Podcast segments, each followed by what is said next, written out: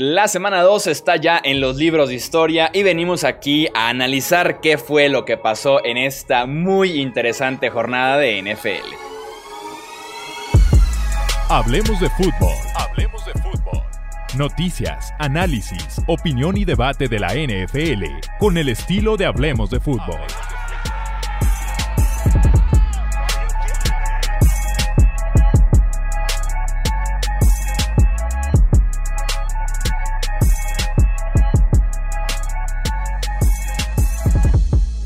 Tal amigos? ¿Cómo están? Bienvenidos una vez más al podcast de Hablemos de Fútbol. Yo soy Jesús Sánchez y es un placer que me acompañen nuevamente para hablar de NFL y más viniendo una semana como la que fue la jornada 2 de la campaña 2020 porque creo que durante un buen tiempo me voy a acordar mucho de esta jornada. Me acompaña como en cada episodio el buen Alex Romo y también Tony Álvarez. Romo, ¿cómo estás? Bienvenido. ¿Qué tal, Chuy? Muy bien, muchas gracias. Y así como tú lo dijiste, una jornada para la historia, para recordar demasiados juegos interesantes. Y yo creo que no, no recuerdo un domingo que haya tenido de enfocarme en tres juegos seguidos que estuvieran tan buenos como, como lo fue el, el Dallas contra Atlanta, después el Chargers contra Chiefs y para terminar con broche de oro el New England contra Seattle. Sí, claro, una semana con muchísimo nivel, con un, eh, un fútbol muy bueno realmente. Y estamos en la semana 2 y había ciertas dudas de cómo sería el nivel sin pretemporada, sin training camp. Y al final de cuentas, segunda jornada y estamos teniendo un domingo muy interesante. Tony, ¿cómo estás? ¿Qué tal, Chuy? ¿Qué tal, Alex? Un placer, como siempre, estar con ustedes y a todos los que nos escuchan de igual forma los saludamos. Fíjense que eh, en esta semana de esos juegos tan buenos, eh, yo califiqué como derrotas esperanzadoras las de algunos equipos que creo que sí, sí les pueden sacar el lado positivo.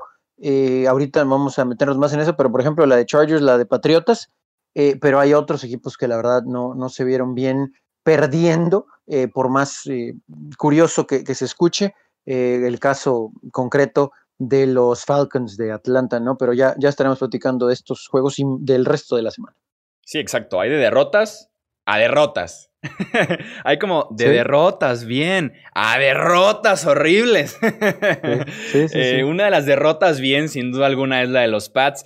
Eh, Seahawks en contra de Pats, solo saben darnos partidazos estos dos equipos. Victoria de Seattle 35 a 30 ante New England. Todo el partido fue un intercambio de pesos pesados. Russell Wilson, 5 pases de touchdown, mientras que Cam Newton, 397 yardas aéreas, pase de touchdown, dos acarreos también de anotación en línea de gol y el partido se acaba en la última jugada del partido, yarda 1, 2 segundos por jugar, detienen a Cam eh, justamente ahí en línea de gol y el triunfo es para Seattle. ¿Cuáles son tus impresiones sobre este Cam un poco más pasador y bastante productivo, Romo?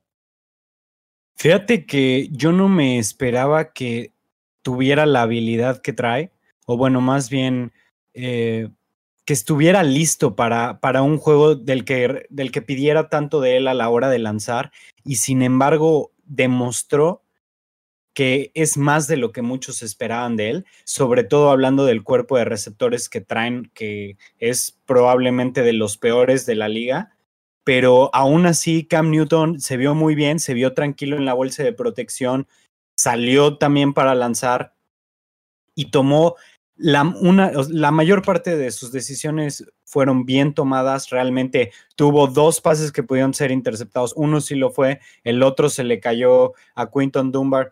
Pero de ahí en fuera vi muy, pero muy bien a Cam Newton.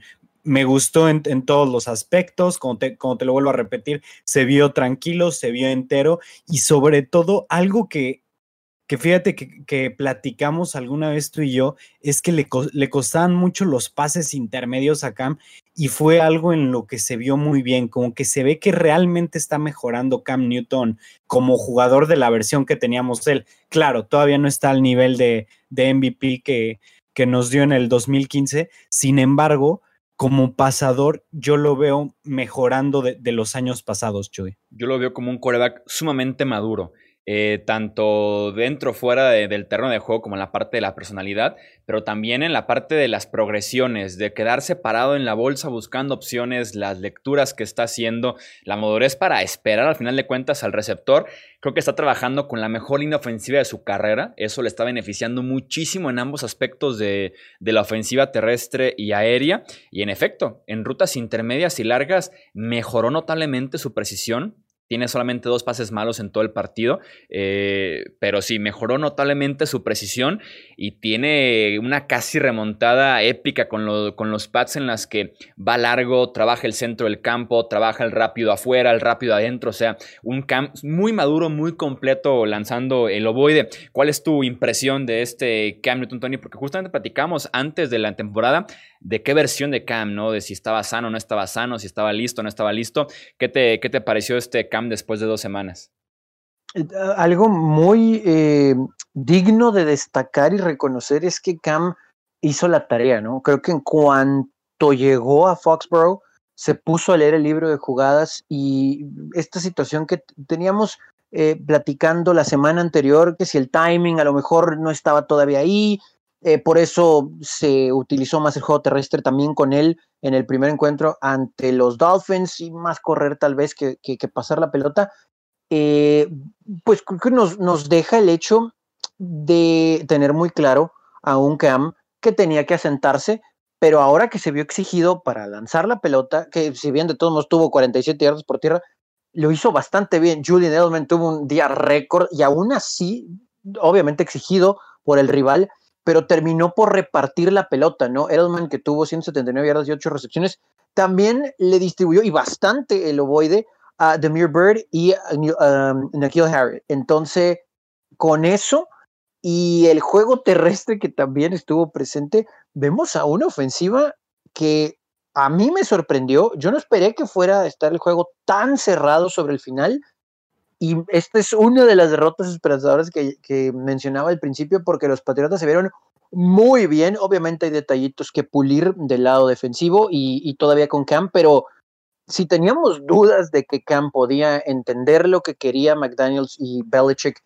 y sobre su estado físico, me parece, muchachos, que ya nos las contestaron y son respuestas positivas, ¿no? Cam está más que listo para comandar este equipo. Pues sin duda para competir por el este y pensar en playoff y hasta adentro competir ahí en la postemporada.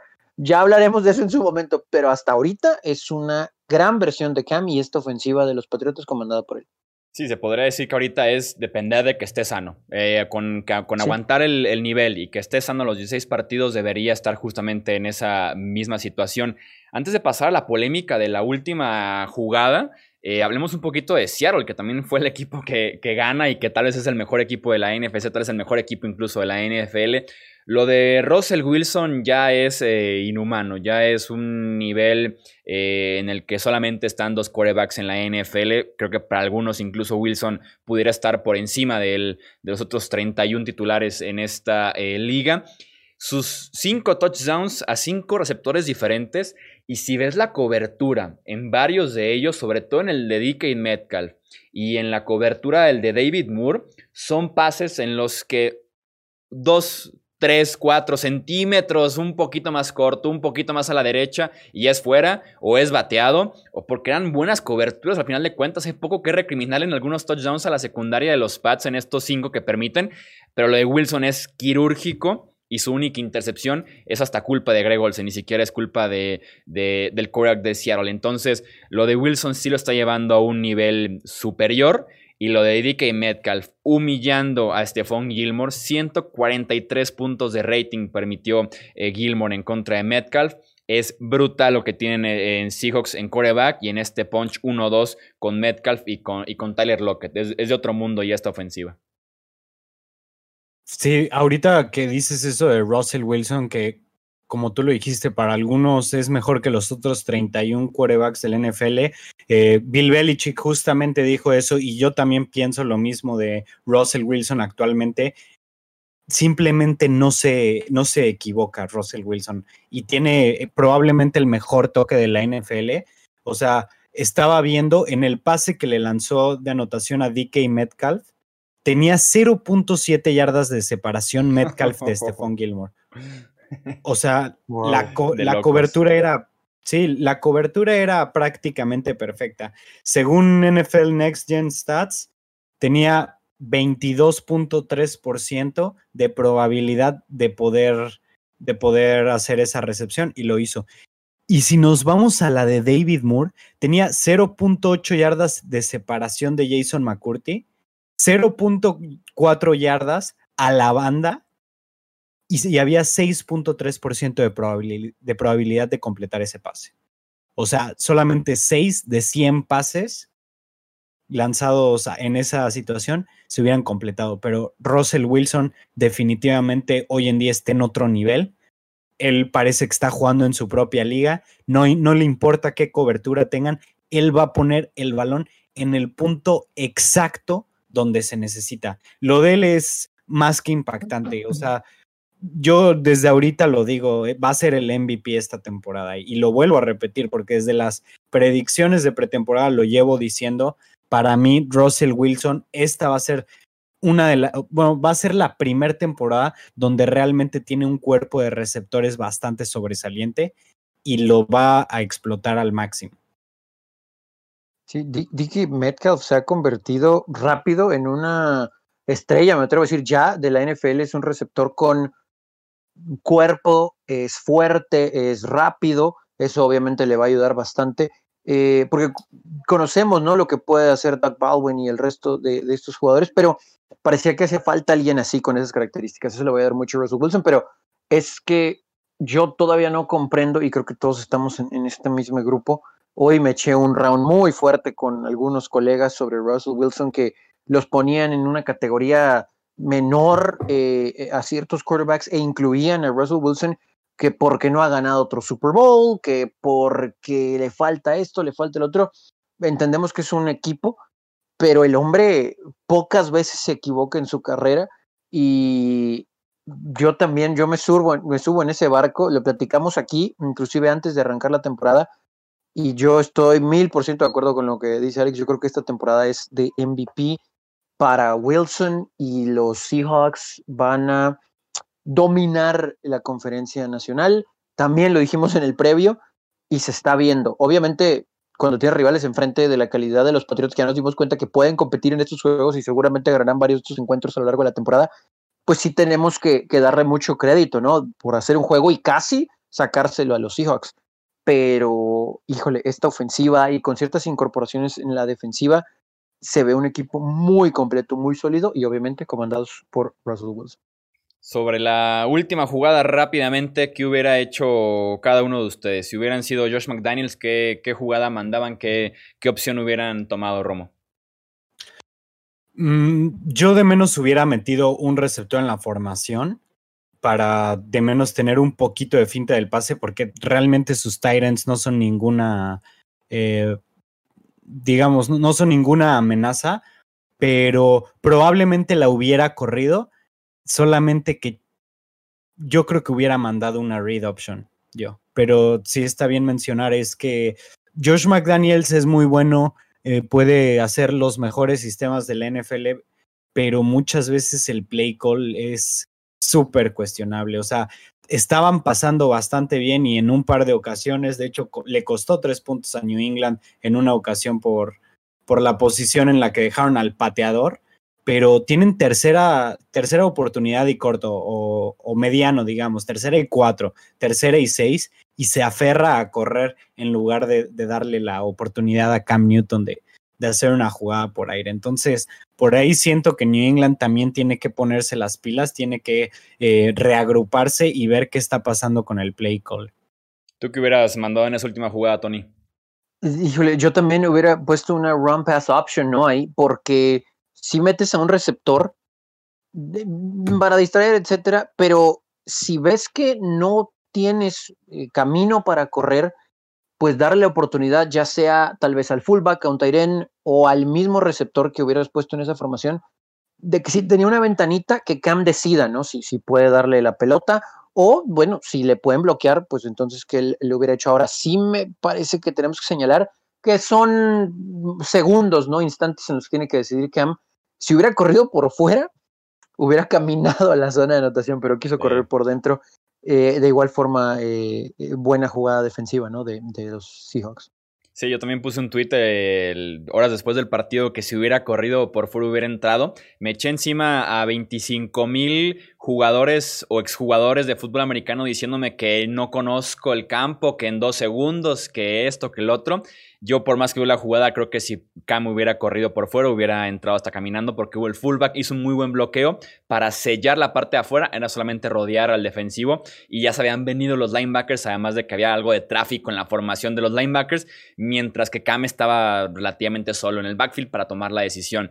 Yo hubiera mandado la misma formación, lo que mandaron exactamente, pero en una situación de pase como fue justamente el touchdown de Cam al fullback, eh, eh, en el tercer cuarto cuarto, me parece, eh, hubiera mandado esa misma formación que amenazaba con acarreo segurísimo y te avientas un jump pass a una ala cerrada o a un tackle ofensivo disfrazado de ala cerrada, por ejemplo, una, una variante, porque la defensiva sí o sí se iba a venir con todo por el centro y ahí te aprovechas tú, las entras uno o dos pasos y el pase creo que hubiera funcionado como ya había funcionado en el tercer cuarto con el fullback. Entonces, Creo que sí, hubiera, hubieran optado por otras cosas, pero bueno, al final de cuentas ahí está un tremendo partidazo que nos dieron Seahawks y Patriots. Otro buen partido con otro final bastante épico fue el de Falcons y Cowboys. La victoria al final de cuentas eh, es para el equipo eh, de Dallas, pero a pesar de eso eh, lo estaba ganando Atlanta cómodamente durante prácticamente todo el partido y se viene la remontada en los minutos finales por parte de eh, los Cowboys, partidazo de Dak Prescott, tuvo un muy buen partido, estuvo remando constantemente contra corriente, sobre todo porque desde el primer cuarto los Cowboys se metieron en problemas graves con tantos fumbles. El mismo Dak tiene uno, Tony Pollard tiene fumbles, Zeke Elliott tiene fumbles, Dalton Schultz tiene fumbles. Entonces ellos solitos se empezaron a meter en problemas, problemas y más problemas. Pero al final de cuentas, entre el buen sistema que tiene Dallas para pasar el ovoide, un poquito de read option cerca de línea de gol y también lo que dejó de hacer Atlanta, lo que estuvo perdonando eh, Atlanta es que tenemos una remontada épica en los últimos minutos, Tony. Sí, tenemos que darle crédito a los Cowboys por no dejar de luchar, ir al frente y demás, pero eso es lo que tiene que ser un equipo talentoso como lo que creemos que son los Vaqueros. Eh, sí hubo muchos errores, sobre todo en seguridad de la pelota al principio, y nos queda clarísimo que este equipo va a batallar el resto de la temporada eh, al, del lado defensivo, ¿no? O de entre Van Der Esch y que los Sean Lee del mundo, que no pueden estar ahí para ayudarle a esta defensa, sí va a ser complicado. No, no estoy diciendo tampoco que firmen no sé, Clay Matthews o inclusive Earl Thomas.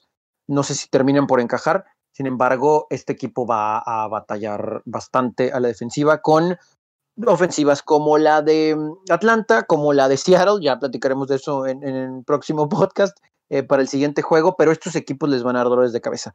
Lo que me llama la atención bastante es que otra vez los Atlanta Chokers, digo, digo, digo, perdón, los Atlanta Falcons, los Atlanta Falcons, discúlpenme, eh, no, no, no, no puedo creer lo del once kick. O sea, no, no lo puedo creer.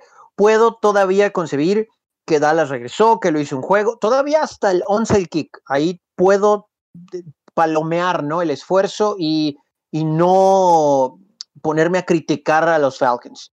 Pero en el onside kick es increíble. Yo, yo pensé que estaba viendo a un equipo mm, buscando cubrir la pelota en una patada para que llegara a la, yarda 1 o cercana a la línea de gol para encerrar al otro equipo. Es increíble cómo la gente de Atlanta estaba cubriendo mientras la pelota estaba ahí girando y avanzando. Eh, dijo Dan Quinn después del juego que sí se sabían las reglas sus jugadores para poder aventarse por la pelota sin tener que, como el, equipo que patea, esperar 10 yardas. E, eso no lo logro entender. Eso, eh, quiero pensar que sí lo entrenan, porque pues se supone que son fundamentos básicos, pero ahí es donde no me cabe cómo los Falcons dejaron ir ese once kick el juego. Eso me, me, perturba, no me deja dormir. No puedo creer que un equipo profesional no se aviente por la pelota. O sea, Dallas, insisto, créditos, todo palomitas, sí, qué bueno que ganaron y regresaron, la fiesta, la gente se olvidó el COVID en el estadio, pero no puedo entender cómo en un once kick no vas por la pelota. Ni siquiera estaba votando como para decir, ay, no, pues mejor trato de crear aquí alguna especie de, de, barrera para que alguien del Hands Team especialista la tome. No, no, no. Es, es inconcebible lo, lo, lo que pasó en el de aquí. Sí, esa era la palabra que estaba usando yo, inconcebible, porque creo yo que lo que saca al final de cuentas eh, más o menos de la jugada los Falcons es el, como, como patean la bola. El mismo Quinn decía es que mandamos tres a bloquear y dos a recibir un poco atrás de ellos. Y cuando la, cuando la patada no es la típica de botes altos, siento que les entra un, se congelan mentalmente y dicen, ¿qué hacemos con esta pelota que no viene botando como la estábamos esperando? Y le faltaron pantalones a uno de animarse a detener el giro y detenerla en ese momento antes de que cruzara las 10 yardas, Romo.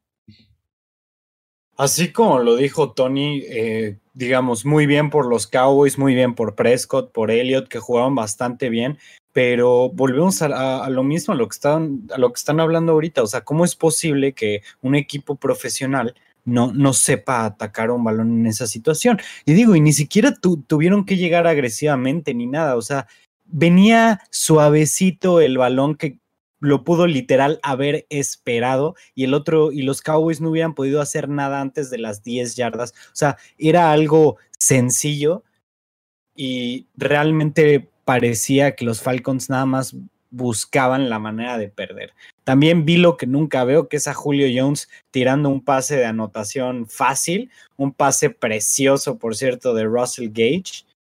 Y pues un juego muy, muy raro. O sea, los Falcons lideraron todo el tiempo y llegaron a estar eh, que 20-0, ¿no? O 27-7 estuvieron por márgenes muy amplios arriba y nada más parecía que encontraron la manera de perder. Muy bien por Dak Prescott, una vez más lo digo, 450 yardas, un touchdown sin intercepción y tres touchdowns corriendo. Muy bien por él porque realmente jamás perdió la fe, hizo un muy buen trabajo. Y también otra cosa que hay que revisar es esa defensiva de Dallas que a pesar de que tiene muchos jugadores que probablemente ahorita ya no se vean tanto porque están lesionados, eh, varios, pero esa defensiva va a tener muchos problemas el resto de la temporada y yo creo que veo a Seattle metiéndole 40, 45 puntos a esta defensiva la siguiente semana. Sí, lo que preocupa de la defensiva de los Cowboys es el pass rush. O sea, entiendo la lesión de Leighton Banderes, la lesión de Sean Lee. Entiendo un poquito la secundaria, que era lo dudoso que tenía esta defensiva. Pero que de Marcus Lawrence, Aldon Smith, Everson Griffin estén jugando a un nivel tan bajo y comprometiendo al resto de la defensiva desde el frontal es lo que yo no entiendo muy bien con la defensiva de los Cowboys. Y otro apunte rápido, lo decía ya en el podcast anterior que subimos terminando el domingo por la noche con conclusiones rápidas. Lo de Mike McCarthy es grosero. Lo de Mike McCarthy, sus decisiones son groseras. Lo salvaron esta vez los Falcons de un 0-2 que se lo merecía bastante. Pero si una remontada es de dos, los Falcons dejan ir por ahí un touchdown, la patada corta y un muy buen eh, rescate por parte de la ofensiva de Dallas en este partido. Eh, el tercer partido que platicaba Romo en el intro, justamente el Chargers en contra eh, de Chiefs, fue una sorpresa desde el principio del partido porque Tyrod Taylor se queda en la banca y es Justin Herbert el que inicia este encuentro y lo hace bastante bien. Gran parte del partido lo estaban ganando los Chargers pero se van a tiempo extra empatados a 20 y al final de cuentas la victoria es para los Chiefs, 23 puntos a 20. ¿Cómo viste al buen Justin Herbert, Tony? ¿Te genera esperanza? ¿Ya estás emocionado, listo para comprar su jersey? ¿O en qué momento del fanatismo por Herbert te encuentras en estos momentos? Sí, ya, ya vi precios, ya sé cuál me voy a comprar, ya sé cuál versión. Eh, me genera cierta esperanza, ¿no? Eh, sí hubo momentos en los que Herbert se le notó lo novato. Hay una jugada muy clara en la de la intercepción. Está a dos yardas del primero y diez y tiene todavía bastante espacio para correr y conseguir más yardaje y no, no decide hacer eso, busca ir profundo y le interceptan la pelota. Hay otra jugada que terminan capturándolo y tiene al fullback ahí, o bueno, tienes el fullback ahí, está cerca de la, de la banda, pues tírala para afuera, ¿no? Si no quieres, o a los pies del fullback. Hay muchas formas de hacerte la pelota y no comprometer el siguiente down y lo terminan capturando y pierde muchas yardas. Esas dos son las que más me llamaron la atención. Pero la única forma en la que aprenda y corrija es jugando. Eh, a lo que voy es con las declaraciones de Anthony Lynn, pues parece que no va a ser el caso. Si Tyrod Taylor está sano, pues lo, va, lo va a poner.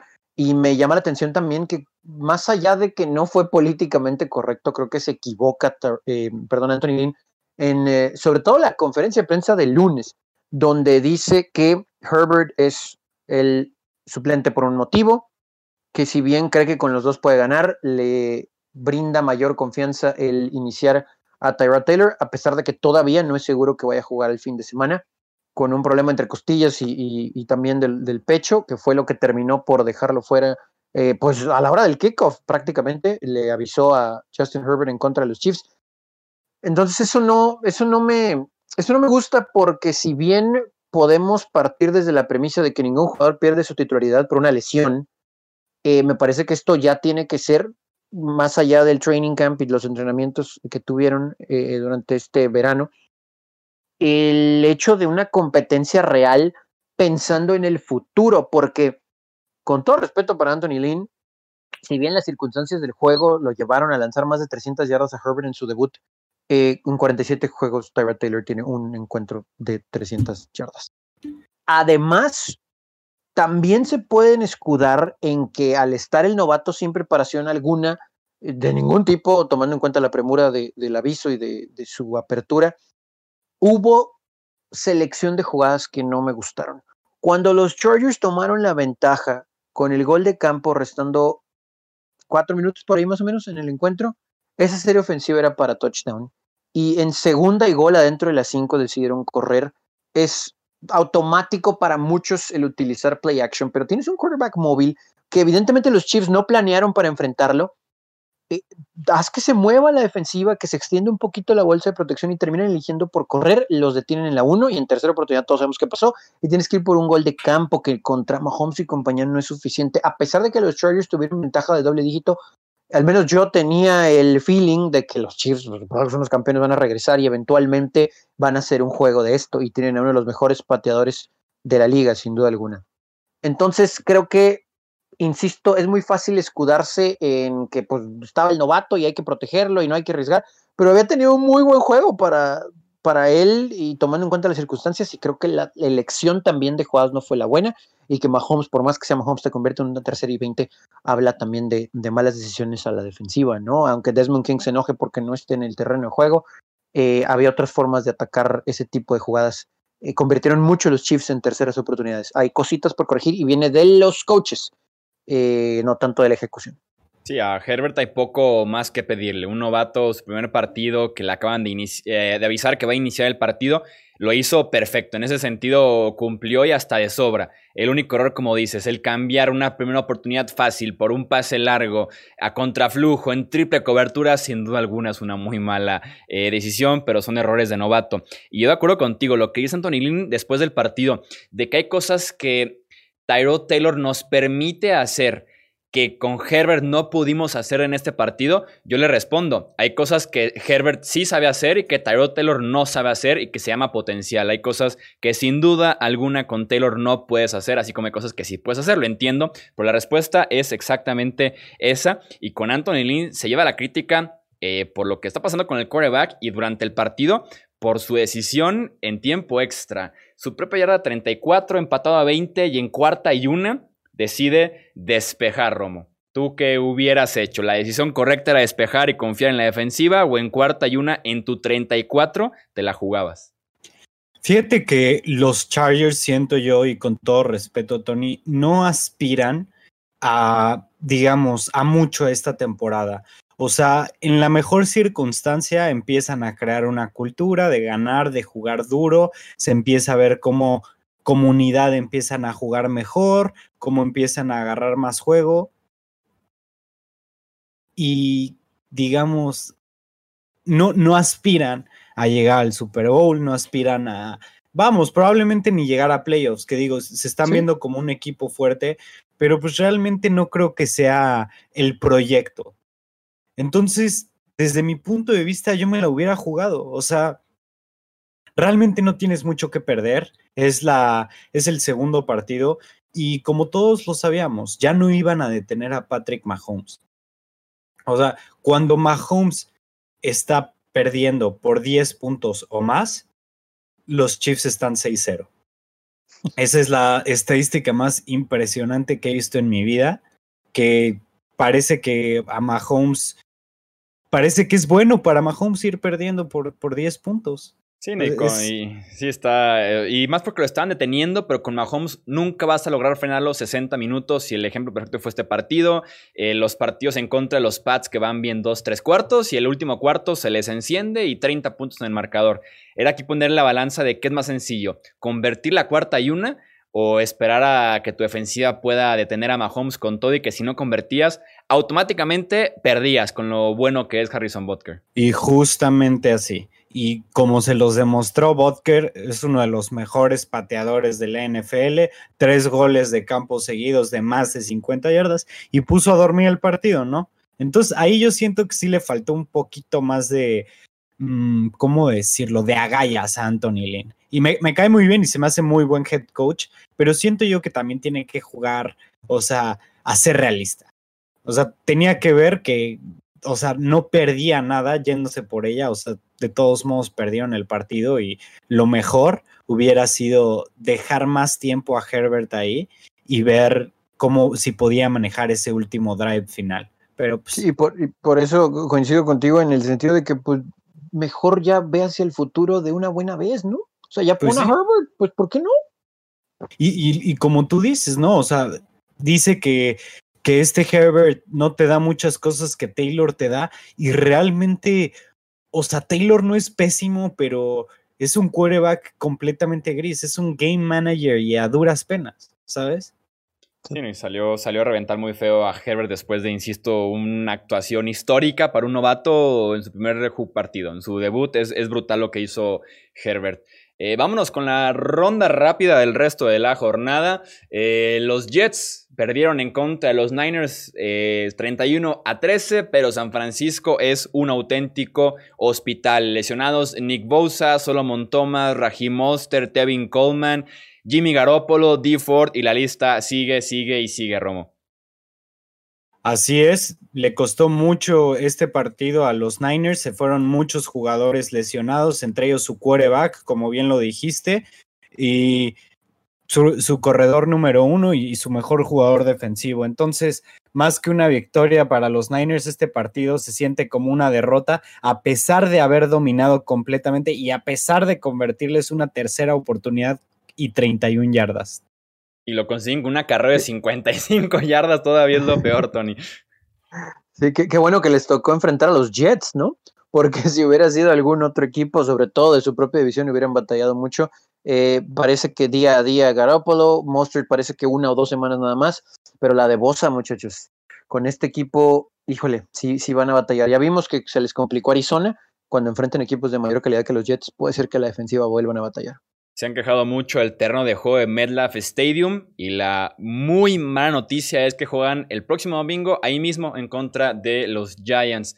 La victoria de los eh, Tennessee Titans 33 a 30 contra los Jacksonville Jaguars con un gol de campo de 49 yardas de Stephen Goskowski en el último minuto. Ryan Tannehill lanzó además cuatro pases de touchdown. Por si ustedes no lo escucharon, Tony cantó esa misma. Tony literal dijo que Gostkowski se iba a echar otro, otro gol de campo ganador. Y, así fue. Eh, Gostkowski se está reivindicando, empieza a agarrar ritmo y se ve bastante bien.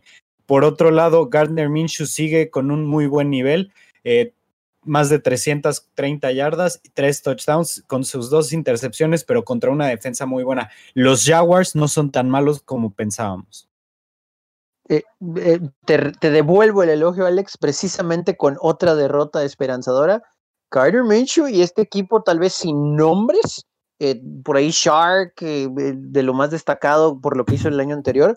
Pero estos Jaguars, híjole, un juego interesante el jueves y le compitieron al que para muchos es el mejor equipo del sur. Este equipo de Jacksonville tal vez puede por ahí meter pies, ¿no? Conforme avance la temporada. Sí, qué divertida es esa ofensiva con Minshew, DJ Chark, James Robinson, lo sacaron de la nada este corredor. Tiene mucho talento joven esta ofensiva de los Jaguars. Y Goskowski, 3 eh, de 4 en puntos extras, 2 de 2 en goles de campo. Ahí viene el regreso de Goskowski. Eh, Tom Brady ganó su primer partido ya con los Buccaneers al vencer 31 a 17 a los Panthers. Leonard Fournette se lució con 102 yardas y 2 touchdowns en apenas 12 acarreos. Tom Brady parece que empieza a agarrar un poco más de ritmo, eh, jugó definitivamente mejor a comparación de la semana pasada, pero sigue sin verse completamente fino.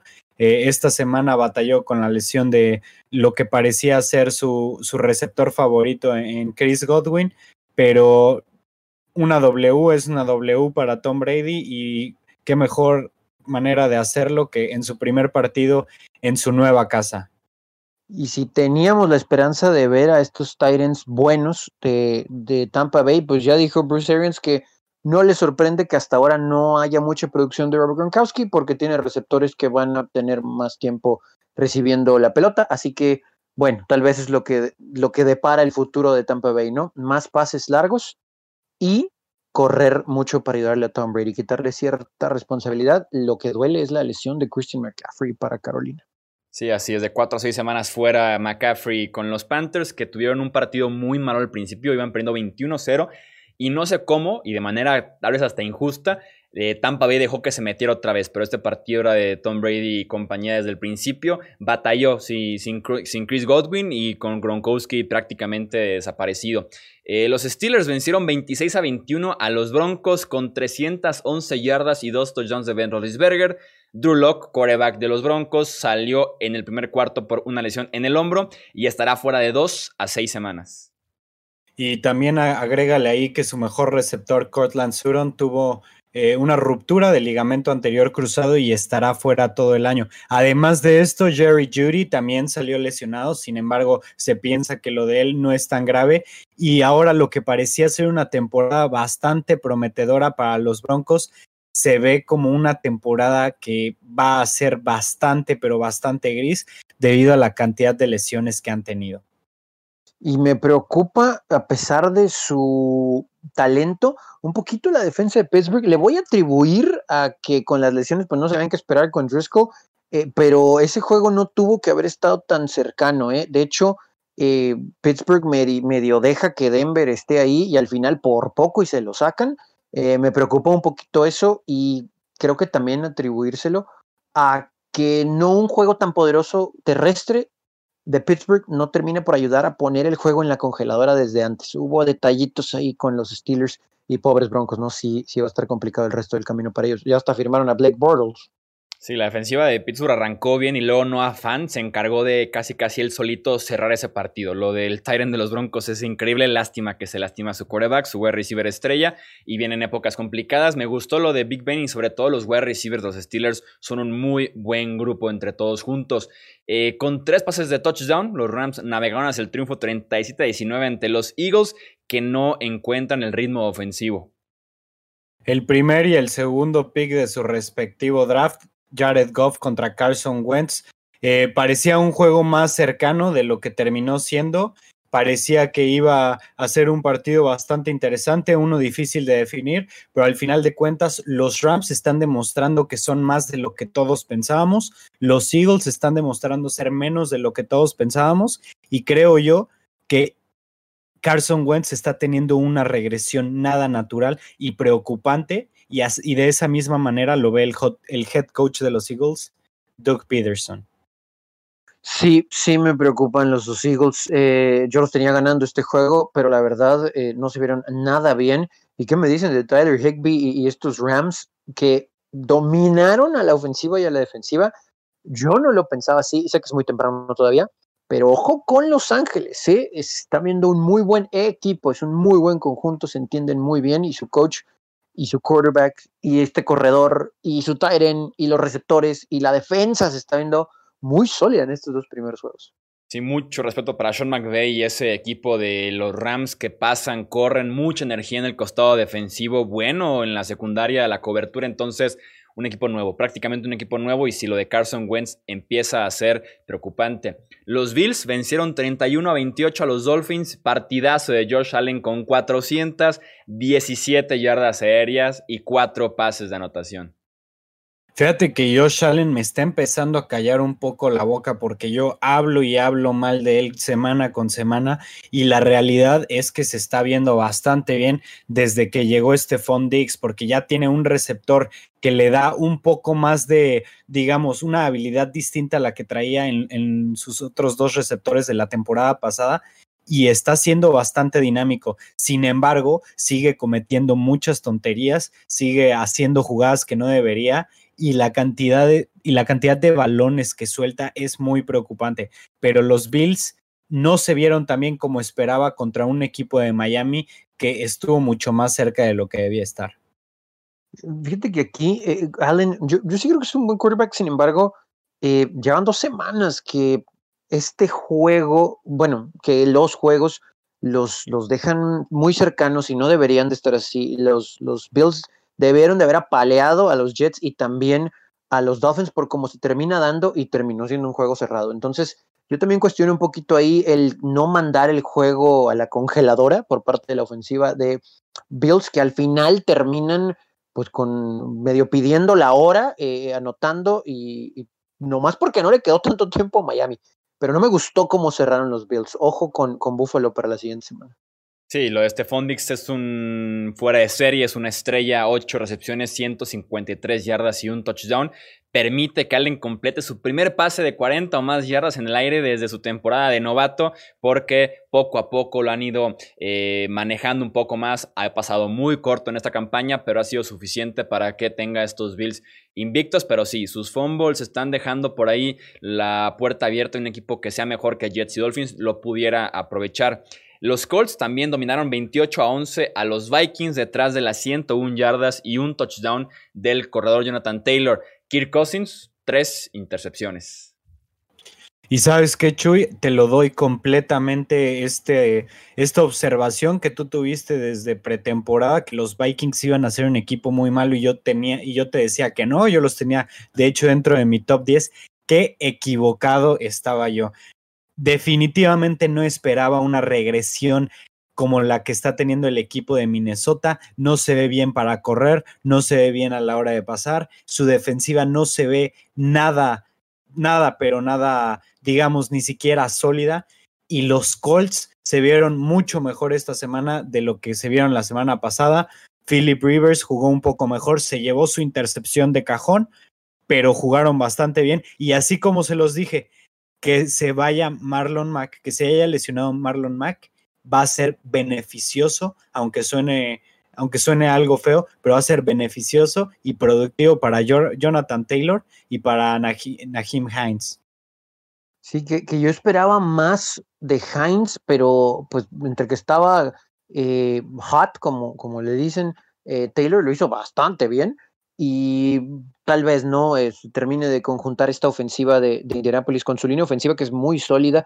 Eh, yo le tengo que pedir una disculpa a Chuy porque no veía así a Minnesota, él era el único que lo vio, como dice Alex, los vikingos son un desastre. Y si las cosas no mejoran rápido, eh, no solamente Green Bay va a caminar con esta división, no, inclusive pueden quedar abajo de los Bears con todo y Trubisky. Sí, los Vikings son el equipo que menos jugadas ofensivas tiene en toda la NFL. Estuve leyendo por ahí un par de analíticas que mencionaban que incluso era peor equipo que los Jets actualmente. Eh, los Colts pasaron por arriba y Taylor con esas 101 yardas es una futura estrella corriendo detrás de esa línea ofensiva. Cuando los Colts vengan de atrás o esté más cerrado el partido, viene más Nahim Hines, pero mientras estén dominando, es completamente Jonathan Taylor. Eh, los Packers vencieron 42 a 21 a los Lions con un partidazo de Aaron Jones, 236 yardas totales y 3 touchdowns.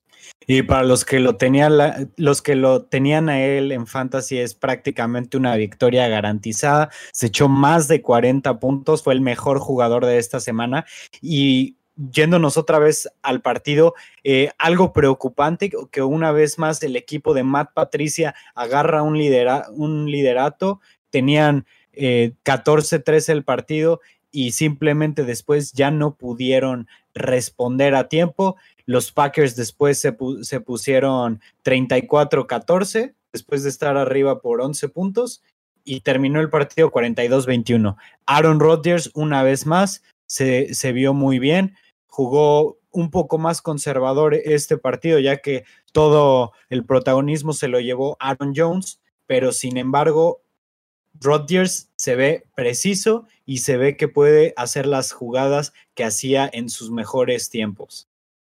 Si Aaron Rodgers sigue con este nivel de vintage Aaron Rodgers y con este juego terrestre que lo va a proteger, que le va a quitar cierta presión en ocasiones, con esa línea ofensiva, híjole, Green Bay va que vuela para playoffs caminando y a ver ya adentro, porque sí se ve un grupo muy sólido. Y la defensa, si bien se ha enfrentado a un equipo eh, malón, eh, tristemente, no lo teníamos tan así a los Leones de Detroit, eh, dominó, ¿no? O sea, sí, sí tuvo una muy buena actuación esta unidad. Así que, bueno, nomás para complementar, también si ustedes estuvieron en contra de Aaron Jones en el fantasy como yo, pues una derrota garantizada.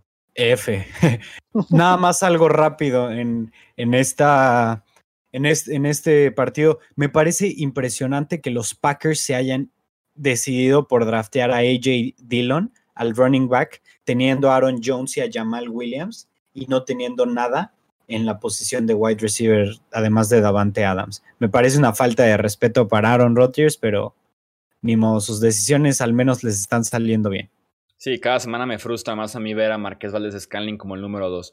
Lo digo en Twitter, me vienen a decir que tiene un touchdown por partido, pero a mí no me importa porque el potencial es mucho más alto y deja muchísimas yardas y puntos Marqués Valdés en esa ofensiva, pero si lo de Jones un partidazo. Inició bien los Lions, pero su línea ofensiva se vino poco a poco abajo, dejaron de correr el ovoide y Stafford en la remontada muy presionado.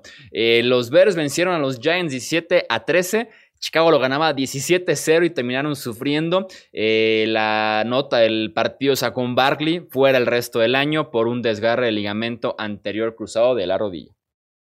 Y es eh, importante mencionar que se está rumorando que Devonta Freeman va a firmar eh, tan pronto como, como, mañana con los Giants para cubrir un hueco muy grande que va a dejar, ya que la ofensiva de los Giants está muy, pero muy basada en darle el balón a Saquon.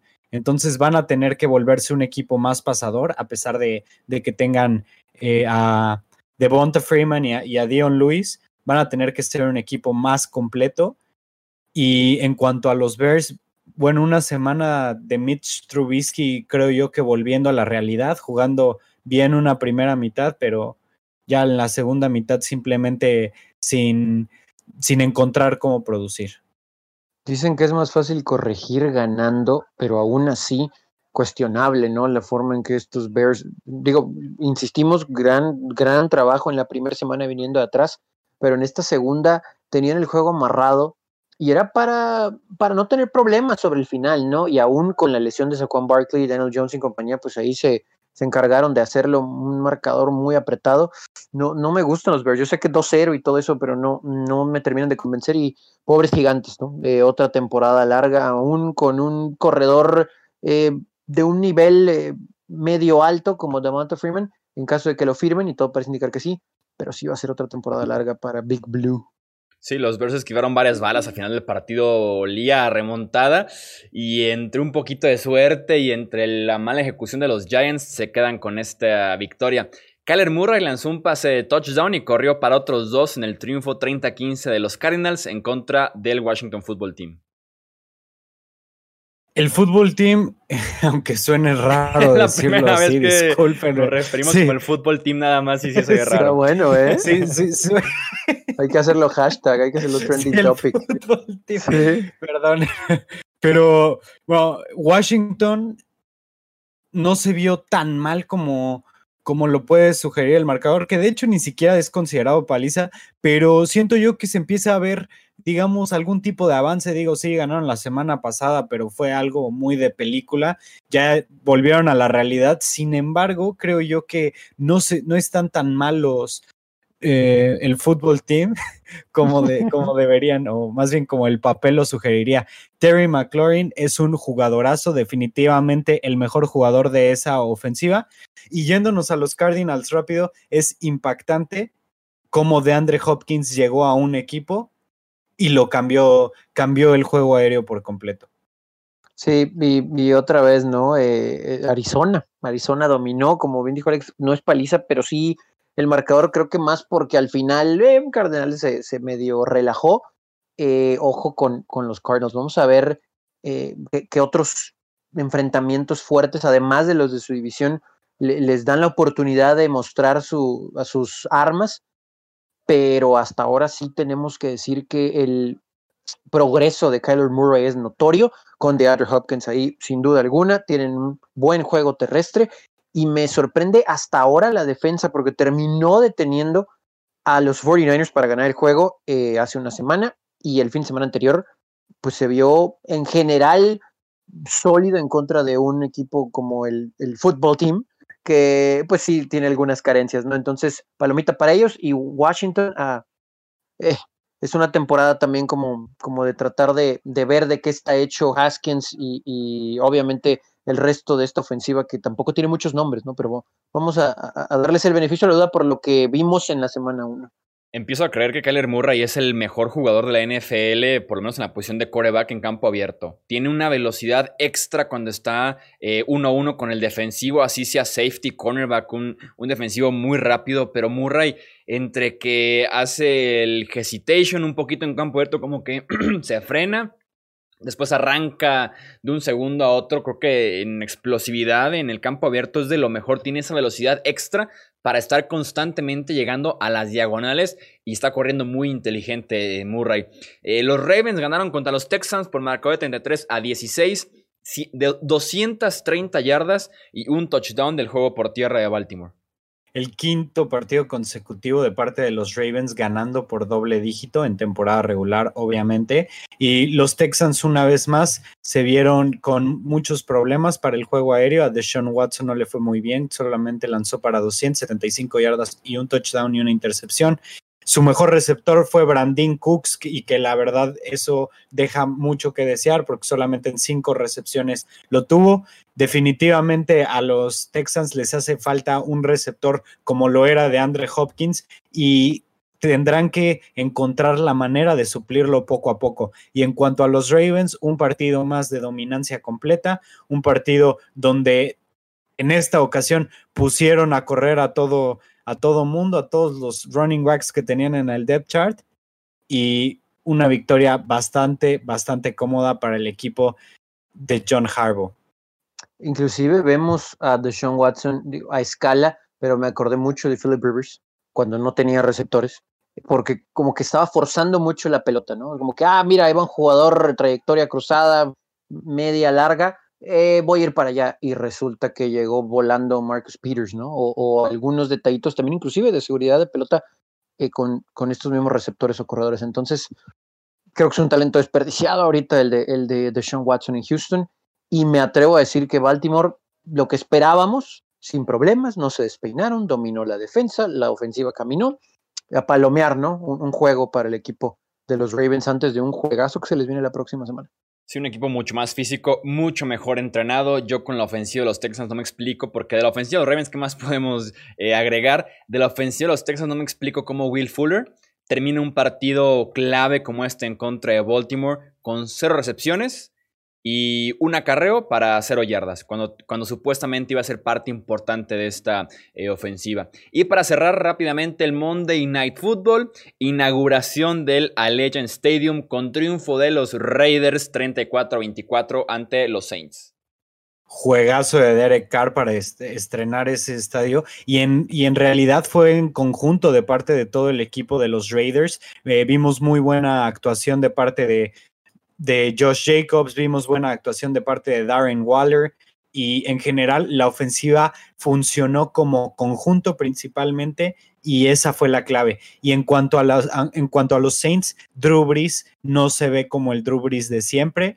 Le, está costando mucho trabajo lanzar pases de más de 10, 15 yardas eh, por aire definitivamente les está pesando que Michael Thomas no esté ahí y espero yo que vayan a reparar esto, que no sea la edad para Drew Brees, porque parece ser que ya no trae lo mismo que traía antes. Sí, no me gustó para nada Nueva Orleans. Me llamó mucho la atención que empezando el juego le dieron más la pelota a Latavius Murray al principio y como que después se dieron cuenta, bueno, ok, no, Camar es el, es el uno por algo, ¿no? Entonces hay que surtirle a él. Eh, y, tuvieron ventaja también, ¿no? Y la dejaron ir y al medio tiempo el juego está empatado y dominó completamente el Raiders la segunda mitad. Derek Carr me cayó la boca, tuvo un juegazo, si no es que el mejor juego de su vida, de los mejores. Eh, si los Raiders continúan controlando la pelota como lo hicieron en la segunda mitad, van a ganar muchos juegos.